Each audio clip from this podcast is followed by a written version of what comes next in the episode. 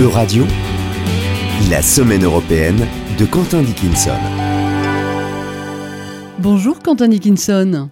Laurence Aubron, bonjour et bonjour à toutes et à tous. Alors avez-vous passé une bonne semaine?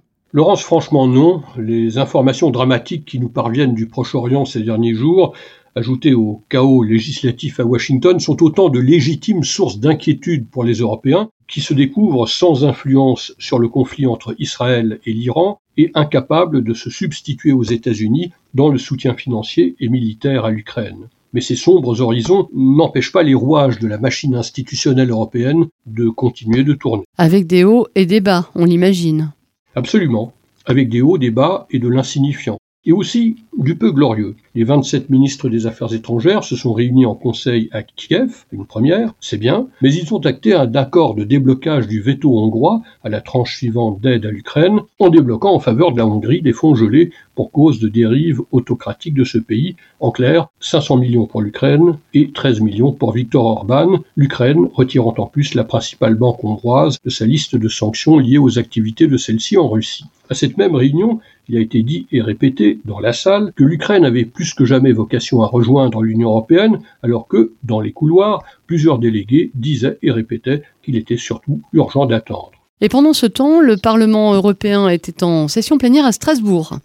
Strasbourg, il a été beaucoup question de la succession de Franz Timmermans, premier vice-président exécutif, oui, de la Commission européenne, retourné aux Pays-Bas pour y diriger le Parti travailliste c'est qu'il faut à la fois remplacer ce commissaire néerlandais par un autre néerlandais et redistribuer les importantes et nombreuses responsabilités laissées par le premier vice-président exécutif.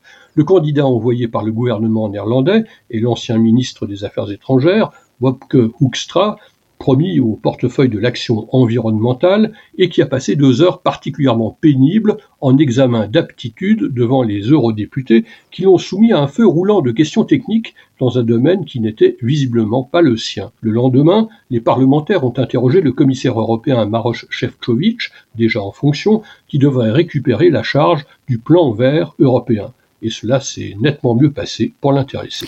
Et il y a eu euh, des suites des élections législatives en Slovaquie dont vous nous entreteniez euh, la semaine dernière. C'est en effet une bien curieuse anomalie que j'avais signalée en passant la semaine dernière. Le parti Smer, du vainqueur de ces législatives, Robert Fico, est russophile, eurosceptique et anti-OTAN, mais membre du Parti des socialistes européens et en tant que tel, ses eurodéputés siègent parmi les sociaux-démocrates. Alors après avoir longtemps laissé filer la quenouille, les socialistes européens se sont enfin réveillés.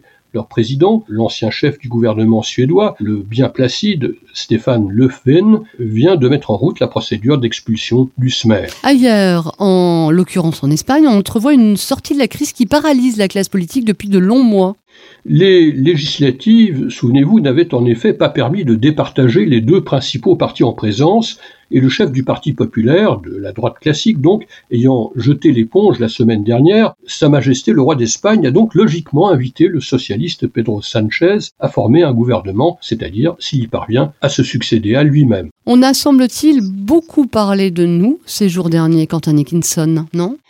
De nous, Laurence, c'est-à-dire des journalistes et des médias en général. La commissaire européenne Viera Jourova mène un combat en voie d'aboutir sous forme de directive européenne sur la liberté et l'indépendance des médias destiné notamment à contrer les tentations de concentration de la presse aux mains de groupes proches d'un gouvernement, ainsi que les recours à l'intimidation de journalistes par des procédures pénales coûteuses et sans fin. Et puis il y a eu en fin de semaine les sommets à Grenade dans le cadre majestueux de l'Alhambra, ce joyau de l'architecture mauresque des XIIIe et XIVe siècles en Andalousie, où la présidence tournante espagnole du Conseil de l'UE avait choisi de réunir la communauté politique européenne et le lendemain les chefs d'État de gouvernement de l'UE. Du haut et du bas, ici aussi, le bas, c'était le constat de l'impuissance des efforts diplomatiques des Européens à empêcher la reprise par la voie des armes du Haut-Karabakh par les Azerbaïdjanais.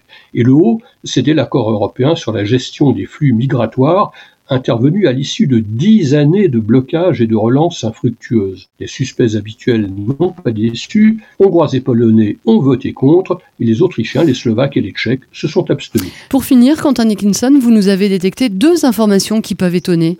Oui, d'abord, le président de la Tunisie, M. Kaïs Sayed, instruit sans doute par les manières de faire de Sa Majesté le roi du Maroc, a refusé l'aide financière de l'Union européenne au motif que ses compatriotes n'accepteraient jamais, je cite, la charité de la part des Européens. La Commission européenne a aussitôt fait savoir que c'est le, c'est le gouvernement tunisien lui-même qui avait demandé cette aide, qui lui avait été payée le 31 août, et que si M. Sayed n'en veut pas, alors qu'il rembourse sans tarder les 60 millions d'euros perçus. Et l'autre info, de quoi s'agit-il?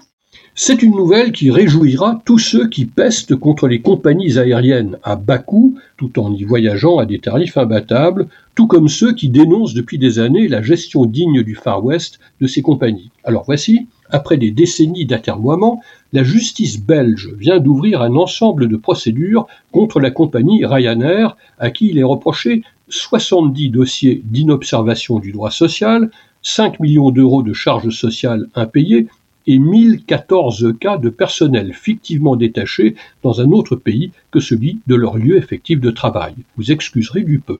Merci beaucoup, Quentin Nickinson.